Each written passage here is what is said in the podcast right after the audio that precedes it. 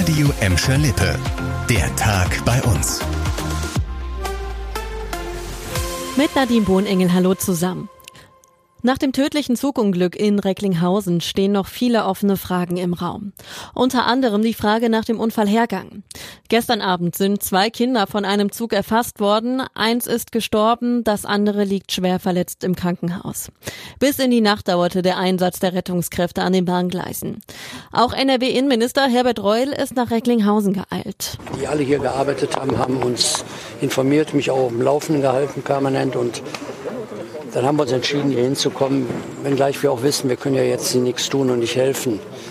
Äh, aber man kann wenigstens zeigen, dass das einem wichtig ist und dass das ein großes Drama ist, wenn hier Kinder den Kindern sowas passiert. Gegen 18 Uhr hatte der Güterzug die zwei Jungen im Alter von 10 und 9 Jahren erfasst. Der ältere Junge konnte nicht gerettet werden, der jüngere war nach einer Operation in der Nacht immerhin nicht mehr in akuter Lebensgefahr. Neben etwa zwei Dutzend Polizisten waren auch Notfallseelsorger im Einsatz. Die Angehörigen wurden von Opferschutzbeauftragten betreut. Warum sich die Kinder im Gleisbereich aufhielten und wie genau es zu dem Unglück kam, soll die Kriminalpolizei jetzt ermitteln. Heute Vormittag ließen die Ermittler Drohnen über die Unfallstelle aufsteigen. Damit wurden Fotos von der gesamten Unfallstelle gemacht.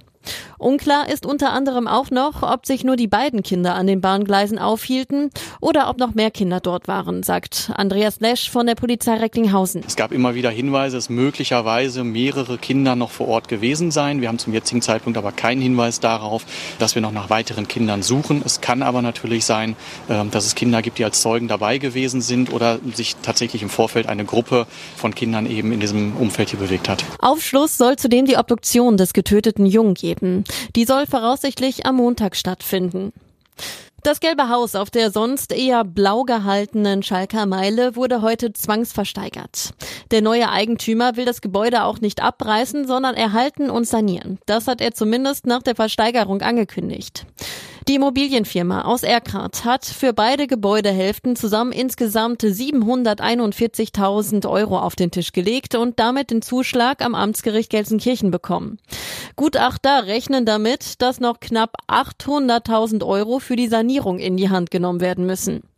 Der neue Eigentümer Milat Soleiman Manesh geht davon aus, dass die Kosten niedriger sein werden. Immer das, was die Gutachter schreiben, muss nicht sein, dass es das Richtige ist. Und ähm, alte Substanzen kann man einfacher wiederherstellen. Das ist auch einer unserer Ziele.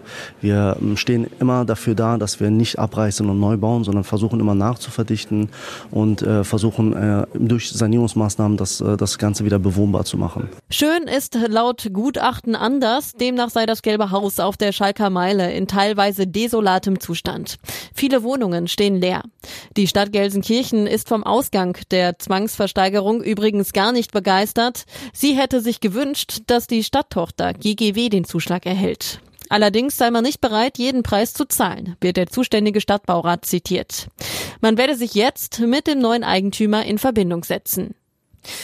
Über ein Jahr mussten Anwohner der Kokerei Prosper in Bottrop-Welleheim mit der brennenden Hochfackel leben. Jetzt hat das Ganze wohl ein Ende. Die Gasleitung für die Kokerei Bottrop, die mehr als ein Jahr saniert worden war, ist wieder in Betrieb. Insgesamt 14 Monate dauerte die aufwendige Reparatur. Während der Arbeiten konnte die Leitung nicht genutzt werden, deshalb musste das Gas über die Hochfackel verbrannt werden. Die Reparatur der 7,5 Kilometer langen Gasleitung zwischen Bottrop und Gelsenkirchen war laut Betreiber ein Mammutprojekt. Projekt. Aus anfänglich 40 Baugruben seien letztlich 73 geworden. Wegen des Hochwasserschutzes gab es strenge Auflagen. Außerdem wurden mehrere Bombenverdachtspunkte überprüft. Und das war der Tag bei uns im Radio und als Podcast. Aktuelle Nachrichten aus Gladberg, Bottrop und Gelsenkirchen findet ihr jederzeit auf radio und in unserer App.